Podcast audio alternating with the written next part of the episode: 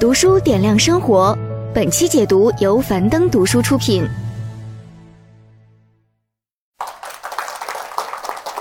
各位好，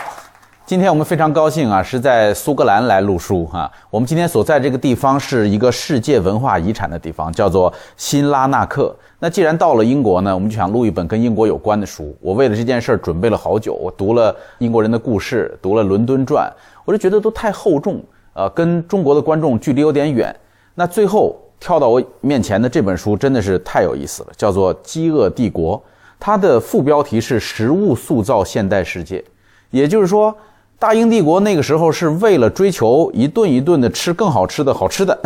然后使得这个版图不断的扩张。所以让我给这本书起中国名字的话，我觉得应该翻译的更有趣一点，叫《舌尖上的日不落帝国》。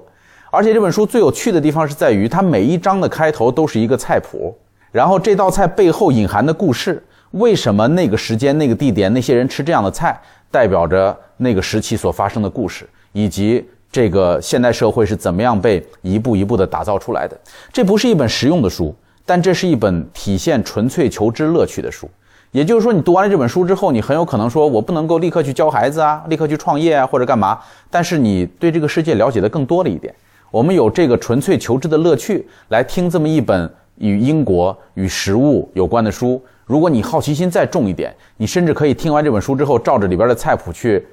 做上一顿，对吧？吃一下十五世纪、十六世纪时候的这个饭菜。那好了，咱们的故事现在从这个津巴布韦开始讲起哈。说津巴布韦当地的那个孩子叫做本巴本巴族，就是当地的那个黑人小孩。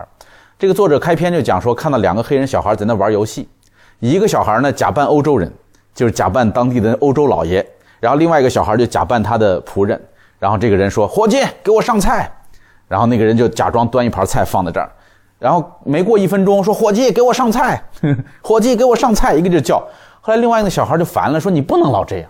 说没有人一天到晚的吃东西，对吧？谁会一天到晚叫上菜呢？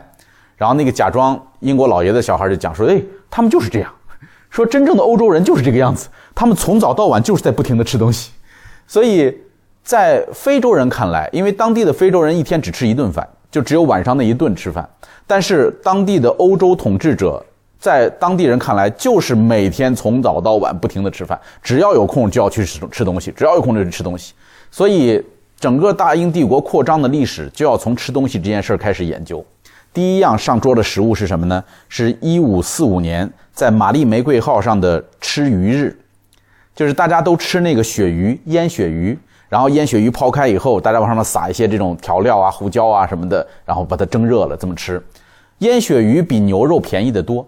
所以腌鳕鱼逐渐的成为了这个船上的士兵们所吃的饭，但是呢，腌鳕鱼不好吃，所以他们当时把这个腌鳕鱼的名字叫做“约翰的操食”，就是很难吃的一种一种饭。约翰的操食每周大概就吃两天，然后后来慢慢的牛肉更少了，更贵，他们就变成每周吃三天。这个十五世纪的时候，英国人开始寻找新的渔场，在纽芬兰找到了大量的鱼，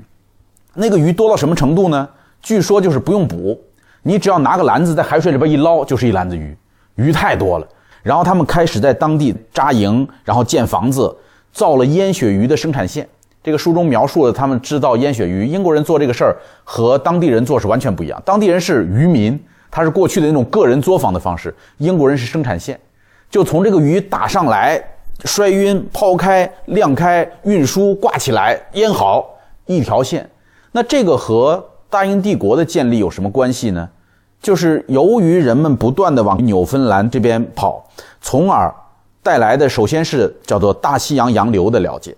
然后季风的知识，以及通过烟雪鱼所积攒下来的大量的财富。所以这本书的作者讲说，我们可以说大英帝国诞生于纽芬兰多石的海滩上。这时候，亨利八世那时候打造了一个无敌舰队。无敌舰队不是西班牙那个无敌舰队，是英国的这个无敌舰队。然后接下来，伊丽莎白一世，我们都知道这是非常了不起的一位女王。他们连续的这种对于鳕鱼的这种开发，对于航海事业的支持，使得英国开始朝外扩张。那我知道大家很想知道这个约翰的操食应该怎么做哈。如果你有兴趣的话，我给你念一下这个食谱，你回去试试看怎么烹饪约翰的操食。呃，把它放进一罐冷水里，鳕鱼啊放进一罐冷水里，然后挂在火炉的上方，接着让水没过它，文火慢炖三小时，像不像《舌尖上的中国》？一定要保持高水温，再煮开二到三次，沸腾。到了这个时候，它会膨胀起来，变得非常嫩。取出这个鱼的脊骨和洋葱一起炸。如果你一开始就把它放进热水里，或者等它变凉后再加热，它就会非常硬，不易撕开。听起来很简单。就是只要拿拿火炖它就好了哈。回家愿意试一下的话，可以试试。我估计不会特别好吃。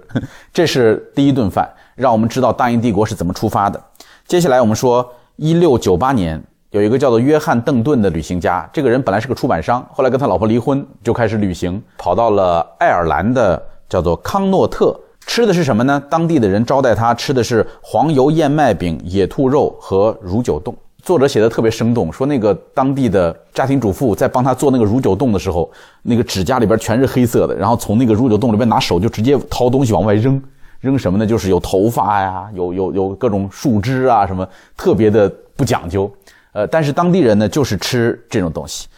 那这几样菜代表着什么？哈，你知道，爱尔兰当时是一个游牧文化，所以当时的英格兰和爱尔兰之间存在着巨大的矛盾，说你们把大片的土地没有用来种。啊，你随便荒废在那个地方，呃，养了很多的牛和羊，这个效率不高。呃，当时的英格兰为了改造爱尔兰，所用的最主要的方法就是用纺织品和他们交换，就是他们希望这些爱尔兰人能够喜欢英国的纺织品，喜欢布啊，喜欢那缎带啊，然后换他们的牛肉和乳制品。呃，在这个过程当中，从一五八零年到一六五零年。大概有十万的英格兰、苏格兰和荷兰人移民到爱尔兰。就是把一个游牧的文化逐渐的改造成一个农耕的文化。当时最主要的矛盾是来自于天主教徒和移民过来的新教教徒之间的矛盾，产生了大量的杀戮。然后在一六四九年，奥利弗·格伦威尔统治这个爱尔兰的时候，采取了土地安置的政策，就是把大量的英格兰人给他们土地，让他们安置在爱尔兰。所以，爱尔兰和这个英格兰的积怨已久。这是从很早以前就开始不断的斗争。接下来这顿饭呢，是一六四七年在新英格兰，他们吃的是玉米面包和腌牛肉玉米粥。就是如果你不懂这个历史的话，你看到这一桌人穿的全是像英格兰一样的衣服，对吧？坐在这儿吃的是玉米面包和腌牛肉玉米粥，你会觉得这就是英格兰人呢？因为他们讲着英格兰的话，穿着英格兰的衣服，对吗？叫着英格兰的名字。但是懂历史的人就知道，这一定不是在英国，这是在美国，这是在那当时还不叫美国，当时叫新英格兰，在美洲。为什么呢？因为，呃，欧洲人认为用小麦做面包是文明的表现，但是你到了新英格兰，到了美洲以后，发现当地很难种出小麦来，当地的印第安人都是种玉米，所以他们坚持还要做面包。虽然玉米面做面包非常困难。但是他们坚持用各种各样的方法把它做成面包的形状在那吃，这是第一个。你能看到它有玉米面的面包，为什么会有腌牛肉呢？就是因为牛肉实在是太多了，也这个美洲当时有大量的牛肉，所以这些移民其实在刚到美国的时候，他们是吃的相当好的，他们有非常丰富的肉食，甚至这个腌牛肉会作为新英格兰出口的一个非常重要的物资。所以从这几顿饭上，我们就能够看出来说当时的。美洲人，呃，其实过得比在英格兰本土的这些英国人要过得好，因为他们怎么跑到这个美国去的呢？就是因为羊吃人嘛。我们说圈地运动，因为呃纺织业在不断的发展，纺织业发展之后带来的这种工业化的呃效率，使得我们需要更多的羊毛，于是贵族们开始收拢这些土地，把这些农民赶出这个土地，然后我要养羊，养羊的结果就是大量的失地农民没有地了。他们的梦想就是去到新英格兰，能够获得一片土地，成为一个叫做有地的自耕农。这就是当时到美国的那些人的梦想。呃，所以十七世纪末的时候，呃，美国人的营养健康水平大概是当时全世界最好的，因为他们可以吃大量的肉。这里边有一道菜，大家想不想学一下？叫做厨饼，听一下看看喜不喜欢吃哈？叫做厨饼，锄锄地的那个锄。加热一品脱牛奶，放三品脱印第安细粉，我估计就是玉米面啊。然后半品脱面粉，在火前烤，或者把牛奶加热，放三分之二的印第安细粉，或者用三分之二的热水打湿，加盐、糖蜜，并缩短长度，用冷水冻硬，如上烤制。总之就是稀里糊涂的和在一块儿，拿火一个劲儿的烤，用印第安的玉米面的面粉和细面粉加上糖和蜜盐烤出来吃就行了。这个是十七世纪末的时候，这个新英格兰所吃的东西。这是大英帝国迈出了非常重要的一步，然后获得了一个巨大的殖民地。接下来是我们说一个叫做詹姆斯·德拉克斯的人，他在这个巴巴多斯进行了一场招待。这个招待宴会呢，发生在十七世纪的四十年代。那个宴会上的菜单非常的丰富，各式各样的肉类，极其奢华，还有各式各样的这个甜点。呃，我就不念那个菜谱了，因为实在是太奢华了。这个德拉克斯是什么人呢？他被称作蔗糖男爵，这是英国历史上第一个因为生产就这个东西生产蔗糖而被封爵位的人。呃，大家不要小看我面前放的这个糖罐哈，就是这个蔗糖的糖罐里边饱含着殖民时代的血泪。曾经有一个呃船长就讲说，我喝红茶从来不放糖，为什么？因为那个就是黑奴的血泪，他认为是大量的黑奴流了血，呃，流了汗，然后呃才造出这个糖来。实际上，这本书里边在给我们矫正一个什么概念？哈，说当时不仅仅是黑奴，因为买一个黑奴很贵，买一个黑奴大概要二十磅到三十磅，但是买一个白奴，让他去工作四到五年的时间，只需要十英镑。也就是说，当时英格兰大量的湿地农民被人们卖到了南美洲，甚至卖到了非洲，然后他们去蔗糖工厂里边去从事这样的生产。蔗糖的生产是非常困难的一件事儿。就是当时人们都在寻找各式各样的作物，说什么样的作物能够更赚更多的钱哈。后来被人们发现了蔗糖，因为这个德拉克斯男爵曾经去过巴西，巴西是在十七世纪的三十年代就开始有种植这个甘蔗的这个历史，然后他就把这个甘蔗引入到了巴巴多斯，这个是大概过了十年的时间，甘蔗从砍下来到生产加工最多只能有两天时间，过了两天它就变酸了。那个就没法吃了，所以整个蔗糖的生产厂房一定要工业化，所有的手段全部是把人和动物做成像机器一样标准的手段，二十四小时不停的轮班倒，而且最重要的是它会加入石灰，然后在里边在里边发生那种化学反应，冒出大量的烟，都会造成这些人身体健康的损害，所以有很多黑奴在做这个糖厂的时候就会死亡。包括白人的这种工人也是一样，这里边有呃有一段可以跟大家介绍一下，让大家知道这个蔗糖是有多么的残酷哈。奴隶们被组织成很多波，这样加工过程就没有休息。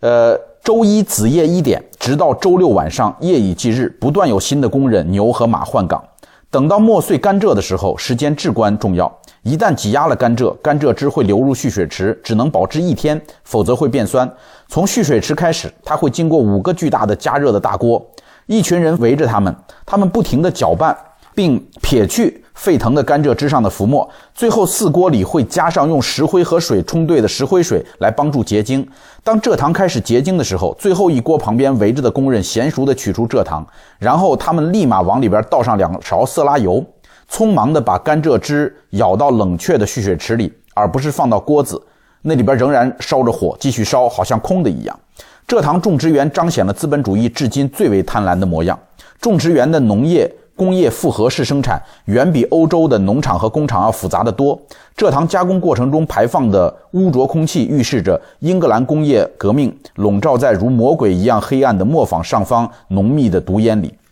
呃，因为这个粗加工的蔗糖是要运回到英国本土以后，在港口加工的，所以当时的港口遍地都是炼糖厂。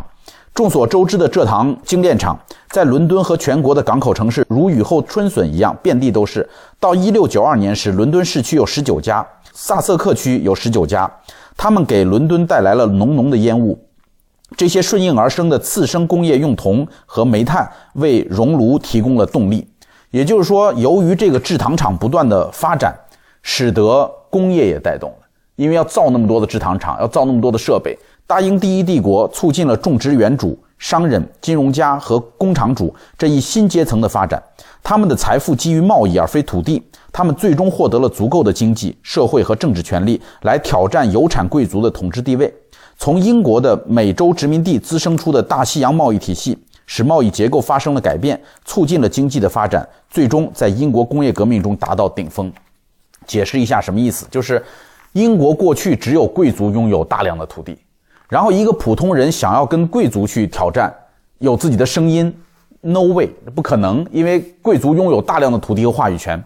但是你靠自己种地，你没法跟贵族拼。但有了蔗糖工业以后，就是像我们讲的德拉克斯公爵这样的人，他是一个普通人，是一个冒险家，他可以通过生产蔗糖富可敌国，他可以和这些贵族平起平坐，于是才孕育了整个新的工业时代的这种发展。所以，我们从蔗糖这么一件小事上，我们能够看出来说，大英帝国在慢慢的借助这些商品在扩张。那从这件事情往后，紧接着的就是西非的这个叫做奴隶贸易。因为你要有这么多的工人来生产这些东西，而且这些工人会死亡，他们的死亡率很高，他们需要快速的替换，于是人们就把目光盯到了西非。当时有一种经济模式叫做太太们经济。什么叫太太们经济呢？就是一个白人的冒险家或者一个商人到了当地以后，要娶一个当地的黑人太太，然后跟这个黑人太太结合之后，由这个黑人太太负责帮他打理当地的这个奴隶贸易，找来很多的人，然后。用上这个奴隶船卖到美洲，呃，或者卖到这个呃，就是巴巴多斯这样的地方，这是我们说后来的这个奴隶贸易。然后接下来这道菜呢是很有名的一个人吃的，叫做塞缪尔·佩皮斯。我读过《伦敦传》哈，那里边有大量的引用都是来自于佩皮斯日记。这个佩皮斯是个很有趣的人，他是事无巨细的记日记。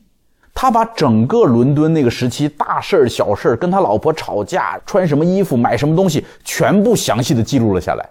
所以，如果你有这份雅兴哈，你记录一下二十一世纪的这个苏格兰的生活，将来说不定也能出一套这样的文集，对吧？就是这佩皮斯呢，这顿饭吃的什么呢？跟他老婆两个人吃的是炖乳鸽加红酒炖牛肉这两道菜。这两道菜背后的故事是什么？哈，首先。他们这次是第一次吃那种一道一道上菜的，你知道英国过去咱们看那个就是更古老的那个英国电影，都是一桌子的菜，然后大家坐在这儿，你拿那个盘子，我拿这个盘子，对吧？然后在这个一六六七年五月十二号这天，佩皮斯跟他的老婆去吃饭的时候，他们觉得很好玩，因为是一道一道上菜，好有仪式感呐。这种一道一道上菜的这种习惯是法国人发明的，所以他们第一次尝试。一道菜上完吃，然后再上一道菜，这是第一个。第二个就是这些菜当中都没有放胡椒，为什么呢？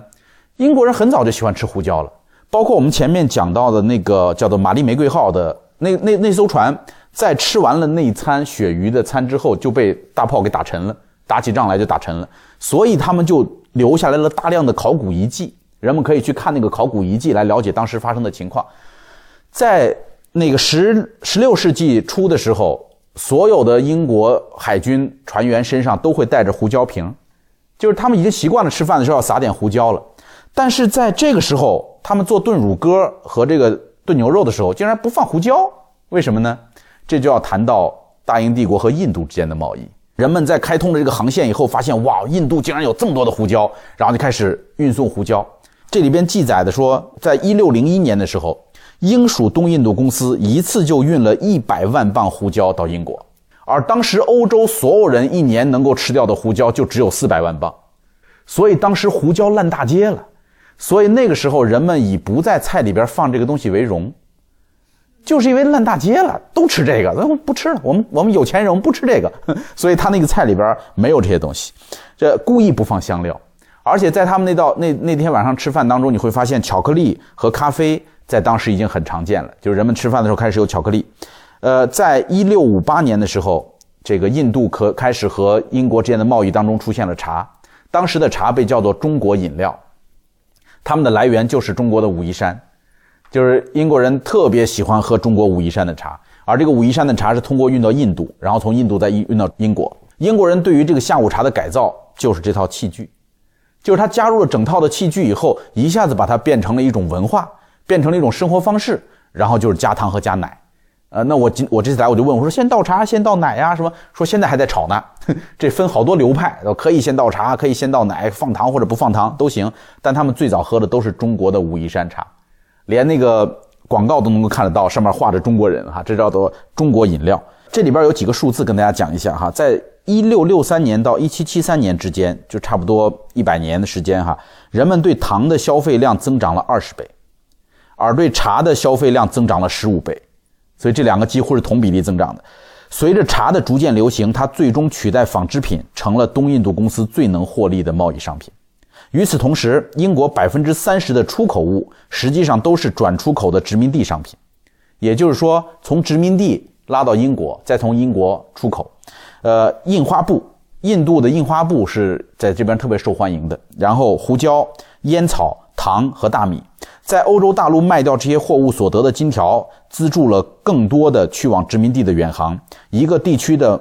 这个商业贸易顺差，弥补了另一个地区的赤字。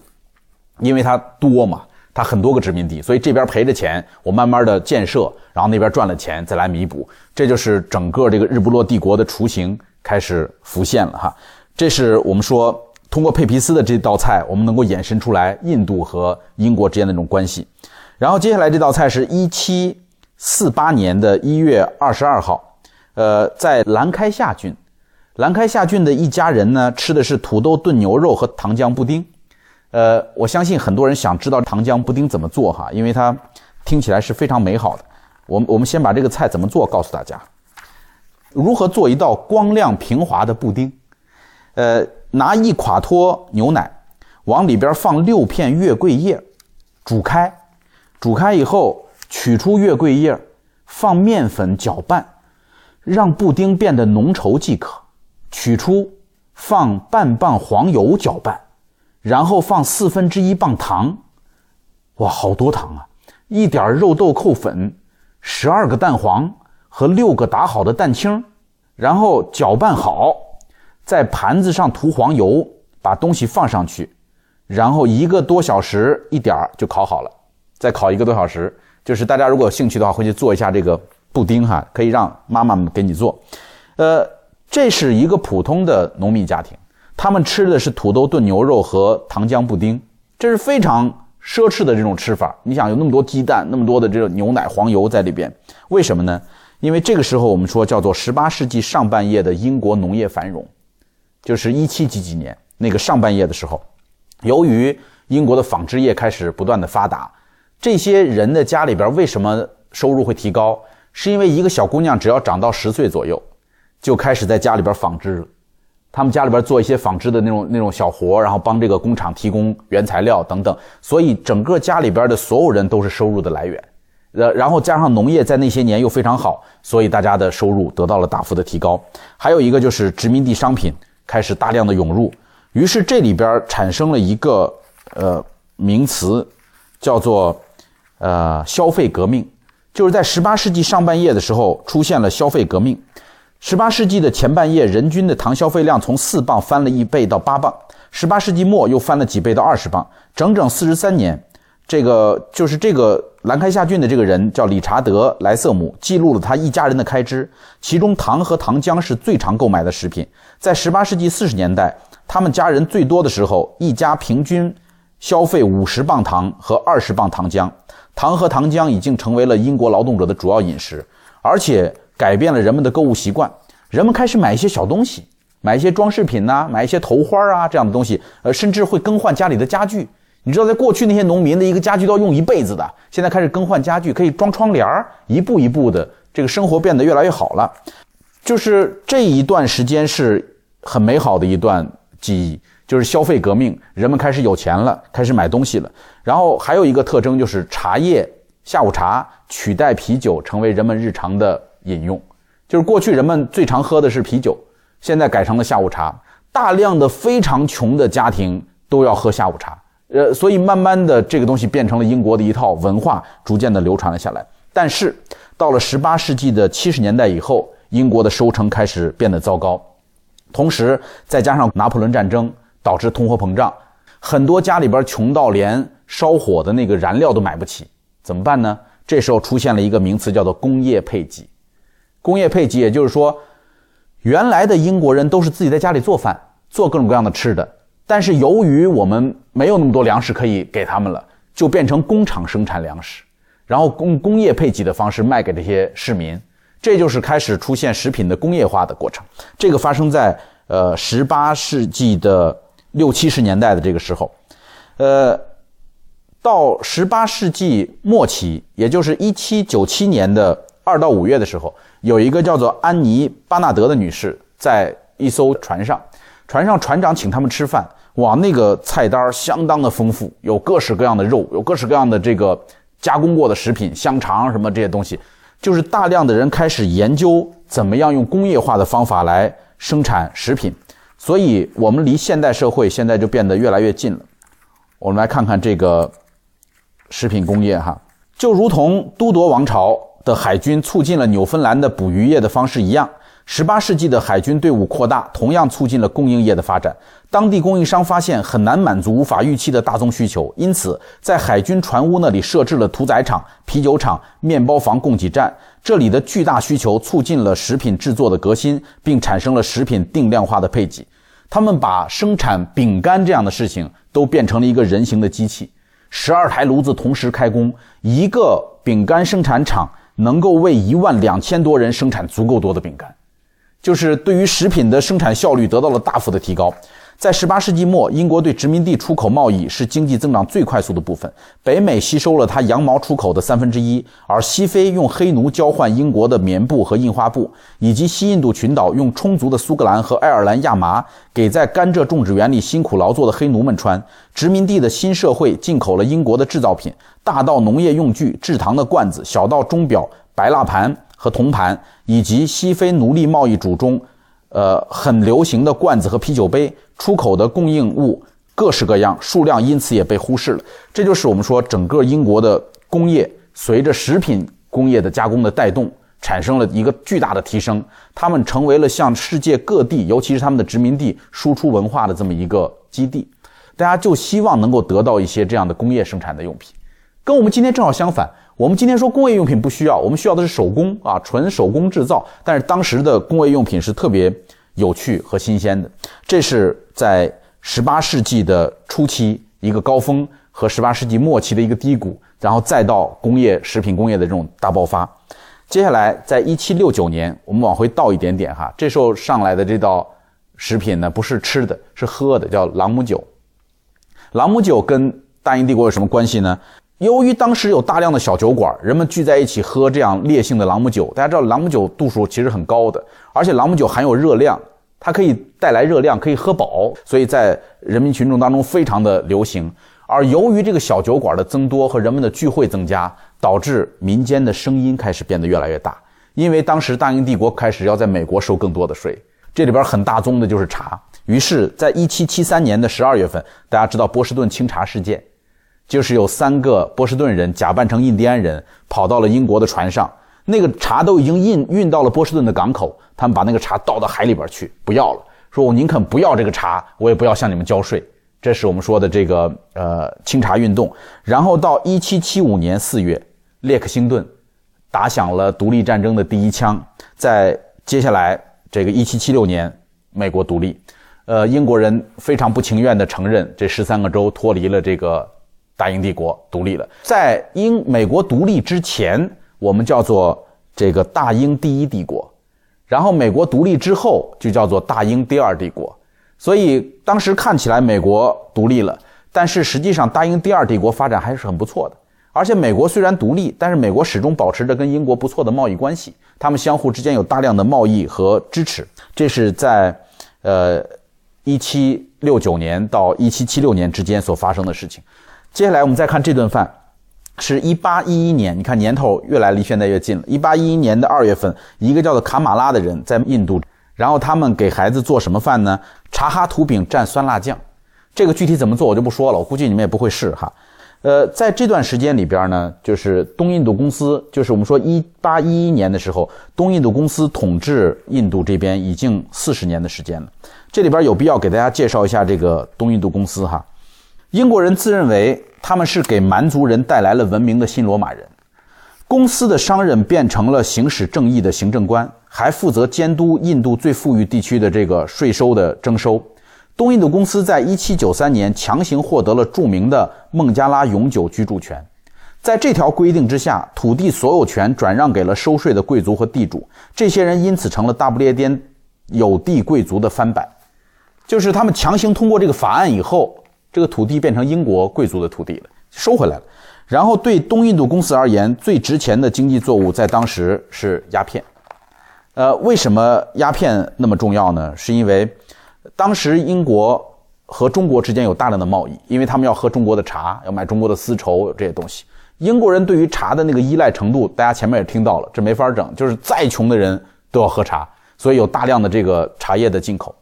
但是中国人对于英国人卖给他的东西不太感兴趣，所以那个贸易的逆差一直都很大。而这些英国人说这怎么办？我们的白银，大量的白银从各地赚来的白银，最后都流到中国去了，都被中国拿走了。英国的东印度公司开始想办法，说什么东西能够增长得很快，他们找到了鸦片这个品种，然后卖鸦片。不能够官方的卖，就是不是说官方的船直接开到广州，然后就交易，而是把这个船放在那个港口外边，然后由那些鸦片贩子带到这个广州去卖。这里边有个数字，是一八三五年的时候，英国向中国所供应的这个鸦片，足够两百万人同时使用，这是这是非常大量的鸦片，然后导致中国当时。呃，因为成瘾性的这个鸦片，然后整个国力开始衰弱，白银开始外流，然后清政府就开始让林则徐去禁烟，在一八四零年打了鸦片战争，所以这一段历史是在英国的历史上都是不太光荣的一段历史。就是作为一个倡导文明的国家，通过向一个古老的国家输出鸦片，然后来获取贸易上的这个平等，哈，这是这个我们说，呃，印度的这个包括孟加拉国这个地方。的鸦片贸易，呃，然后十九世纪的时候呢，这因为到了一八几几年嘛，十九世纪的时候，欧洲还出现了一次大移民，原因是欧洲这个圈地运动变得越来越厉害了，以后失地农民变得很多，有五千万人移民到他们的殖民地里边，最首选的殖民地就是美国，呃，然后加拿大、澳大利亚、新西兰和南非，呃，到了那个地方以后，这个大家开心的要命，原因就是。比传说中的还要好，于是这一幕呢，就是这个新西兰的那些移民写回来的一道菜啊，说我们在这吃什么呢？吃的是辣汤炖羊肉。哎，这个这个我相信大家有兴趣哈，看看新西兰的辣汤炖羊肉应该怎么做。呃，取八至九片冷却了的烤羊肉，冷却了的烤羊肉，就相当于回锅肉，对吧？先烤一下，然后用盐、胡椒、卡宴椒调味。撒柠檬汁，静置半小时，倒黄油没过羊肉。我的妈呀，那得多少黄油啊！没过羊肉，然后裹一点棕色面包屑，在热炉子上用中火烤几分钟，摆成一个圆圈儿在中间放豆瓣菜，豆瓣菜用盐、胡椒和柠檬汁调味，然后上菜。听起来很好，很美味的样子哈。这是新西兰的移民吃的东西，所以新西兰人去那儿以后发现说。太多好吃的了，也没有土地的概念，大家圈下一块地来就是他们的这个地，所以大量的移民开始移民到这新世界，呃，这当时称作新世界。呃，最重要的是他们写信回英格兰说这里没有王室，没有王室不需要养那么多贵族，所以赚了钱都是咱们自己的。这个也也是使得英联邦的殖民地变得越来越大和越来越强壮。同时伴生着一件事情，就是罐头和食品工业的发展。罐头不是英国人发明的，罐头是法国人发明的。但是发明了之后，因为英国有大量的殖民地，有这么多的肉食的产区，所以他们就把这个罐头的应用推广到了全世界。很多的肉被做成罐头，在全世界范围之内这个流传。呃，十九世纪还有还推行了大量的饮食殖民。那个时候专这书里边专门记载说，传教士有一个非常重要的责任，就是带领当地的人民群众喝英式下午茶。就是一定要拿盆拿碗凑在一块儿，也要凑上一整套这样的器具，然后大家一块儿品茶，这才能够显示他们是文明人。他们用这个东西代表着文明，哈。呃，然后在一八三九年五月份的时候，这里边有一道菜的记载是什么呢？在曼彻斯特的伦敦路，我们昨天就在曼彻斯特，曼彻斯特伦敦路有一家人招待来的朋友吃饭，吃的是茶。也就是说，这家人没有钱吃饭，他们去弄点茶叶，煮了放点糖，大家喝点茶就算结束了。为什么突然到了十九世纪中叶的时候，会出现这么艰难的状况呢？原因是因为英国有一个法律叫做谷物法。这个谷物法规定什么呢？就是英国人只能够吃英国种植的土地上的食物，不能够从外地进口谷物。这个是为了保护旧贵族的，因为贵族是土地的拥有者，贵族觉得我们的土地种这么多粮食，如果你让美国那么大，对吧？澳大利亚那么大，让那些粮食进来的话，我们的粮食卖给谁呢？那土地的价值就会贬值。所以贵族们极力的推动之下，有一个谷物法，但是这个谷物法导致很多人饿死。就是英国没有那么多的粮食可以卖，而且粮食价格居高不下，因为只能卖英国的粮食，别的地粮食都卖不了，所以他的这个老百姓的日子过得非常的惨。然后在1815年实施的谷物法，在1846年取消，就是取消谷物法在英国的历史上是非常重要的一件事儿。谷物法取消了以后，首先做出反应的就是美国人，美国人要把这个谷物从美，因为美美国地儿太大了，大量的谷物。把那个谷物从美国运到英国来，呃，最快的方式大概当时需要运一百天，呃，而且不是用那个蒸汽轮机，而是用帆船，因为蒸汽轮机太贵，他们经过精确的计算，发现帆船最便宜、最经济、最效率，所以当时有非常壮观的图景，就是几十艘帆船排着队，拉着大量的粮食穿过金门大桥。就从美国西部穿过金门大桥，然后慢慢的航行到英国。这样一来呢，导致这个英国人的粮食马上就足够吃了。然后澳大利亚还有大量的粮食，印度还有大量的粮食，但是产生了一个副产品，是我们谁都没有想象得到的。澳大利亚和美国卖粮食给英国没有问题，因为他们土地足够多，对吧？他们一个人只要一小片剩下的土地都可以卖。印度的人口那么多呀。但是这个自由贸易使得印度的农民发现，我的粮食能够立刻卖成钱，然后他们不加节制的不留存粮，就开始把大量的粮食卖给英国人，因为他们农民觉得手里能拿到钱是非常重要的事儿。再加上有很多的粮食商人，粮食商人就是哪儿给的钱多我就卖给谁。印度人没有钱，英国人有足够多的钱，所以大量的粮食商人开始把粮食从印度卖到英国来，进而。导致了这个一八七五年到一九一四年之间，印度的这个大饥荒，在那段时间里边，饿死了大概有一千六百万印度人，这是这是非常残酷的。这里边有一张照片，可以给大家看一下喏，就这张，一家人饿的完全是皮包骨头，就是在这段时间里边，殖民地政府几乎没做什么以缓解。饥民的困境，而坚持认为这是大自然控制印度人口增长的方式。但是，饥荒不是收成不好的自然结果，而是放任自由市场发挥作用的结果。商人们可以继续把小麦卖给全世界出价最高的人，而通货膨胀使得穷人无力购买食物。一些管理者认为，饥荒对于印度农业部门而言是好事儿，因为这样就把低产和负债的小农赶出了土地。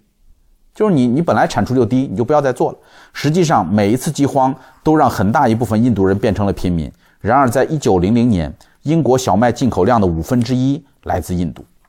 到十九世纪末的时候，英国消化了世界上百分之三十到百分之四十的小麦出口量，就是全世界大量的地儿的小麦都卖到英国来。农民对于国家经济的相对重要性下降了很多，从十九世纪贡献了三分之一的国民收入，到十九世纪末的百分之七。所以大家理解这个取消谷物法在英国有多么重要，而那些贵族，你说贵族不是一直反对这个取消谷物法吗？因为土地变得不值钱了。但是贵族们很快发现，他们只要把土地卖掉，转身就成为了工业投资人。所以贵族们永远是活得很好的，他把土地卖掉就好了，卖掉以后拿着钱投资新的这个工业，然后继续生活得很好。而英国完成了这个转换，然后在这个过程当中，由于还有大量肉类的运输，还发展了。这个冷冻技术以及运输物流的技术，就是美国人发明了很多工业化的方法来处理肉制品，发明了很多冷冻的技术进行长途的运输，所以他们获得了很多的收益，同时工业的水平得到了大幅的提高。接下来，最后一餐，我们这本书的最后一餐是一九四一年九月，在北非，英国士兵们吃的饭，他们吃的是罐头牛肉和甜土豆。因为罐头业已经很发达了，大家听到一九四一年就知道这个时候是什么年份了？第二次世界大战。第二次世界大战的时候，有一个非常重要的标题，叫做“大英帝国支持英国”，就是大英帝国呢有这么多的这个殖民地，这些殖民地在二战期间对英国进行了大力的支持，因为都是英国人在管理和统治。这里边包括什么呢？给大家念一下哈，你感受一下英国在当年是多么的强大。澳大利亚、新西兰、南非、南罗德西亚、印度、巴苏陀兰。巴苏托兰就是现在的莱索莱索托，然后贝专纳就是现在的博茨瓦纳，还有西兰就斯里兰卡，呃，塞浦路斯、冈比亚、黄金海岸、肯尼亚、毛里求斯、尼日利亚、巴勒斯坦、罗德里格斯，然后塞拉利昂、塞舌尔、斯威士兰、坦格尼卡、乌干达，呃，这些地方都源源不断的向英国提供物资和帮助，然后澳大利亚战舰在地中海战斗。南非提供了扫雷艇、炸弹和战斗机，印度空军打日本，英国空军在澳大利亚、加拿大、南非和南罗德西亚接受训练。尼日利亚提供的锡兰锡罐和锡兰供应的橡胶，在马来半岛败给日本后起到了关键作用。而塞浦路斯为降落伞提供丝线，降落伞上的线来自塞浦路斯。一九三九年，英国几乎所有用来做面包的小麦都是从加拿大进口的，连美国也参与到了英国的拯救行动当中。就是全世界各地的英国殖民地，这时候都发挥了巨大的作用，各地在不断的进行这个帮助。呃，这里边还有一件呃相当惨痛的事儿，就是一九四三年一月，英国政府宣布他们将减少去印度洋的舰船。他们知道印度正在闹饥荒。林利斯葛，林利斯葛是当时的印度总督，他。要了六十万吨粮食，但是丘吉尔和他的科学顾问车维尔勋爵对此非常淡漠。丘吉尔认为东方殖民地政府不够节俭，说没有原因，大英帝国所有地方不应该像母国一样感到经济拮据。就是说我这儿已经这么穷了，你们不应该再问我要了，因为我这儿也没没那么多钱。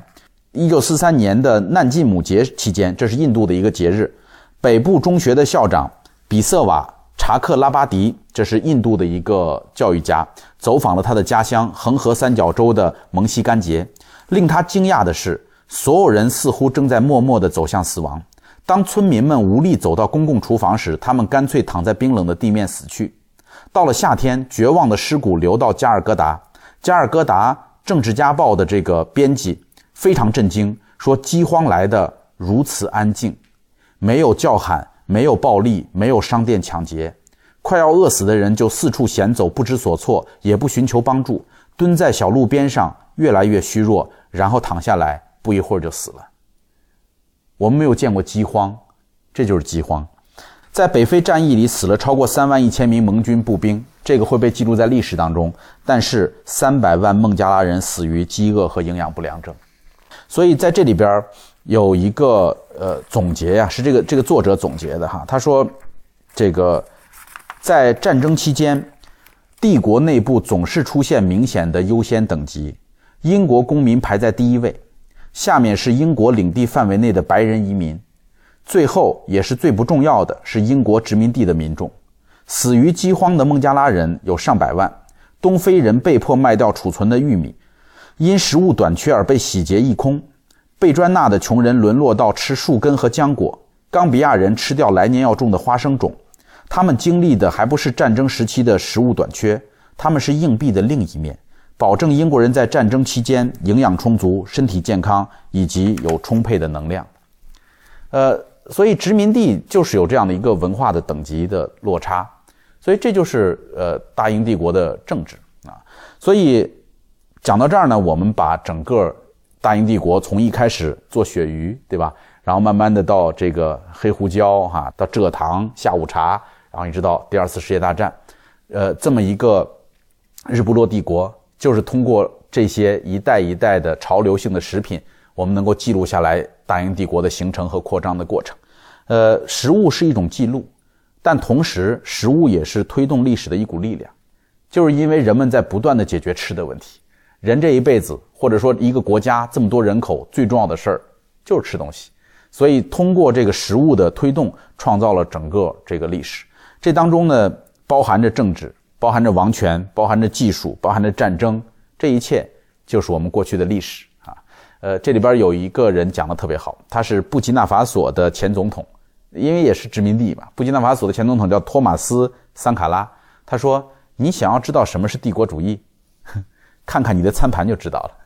就只要你看你吃饭的那个变化，你就知道什么叫做帝国主义了哈。当然这些东西，呃，到目前为止都已经基本上过去了哈。我们了解历史。”是为了让我们能够更好的迎接未来，希望我们大家能够从历史当中学到一些经验和教训，让我们今天的生活能够变得更好。同时，有兴趣的话，把我们讲到那些食谱回家做一做，看看能不能恢复到十七世纪、十八世纪的那个味道哈。谢谢大家，我们下周再见，谢谢。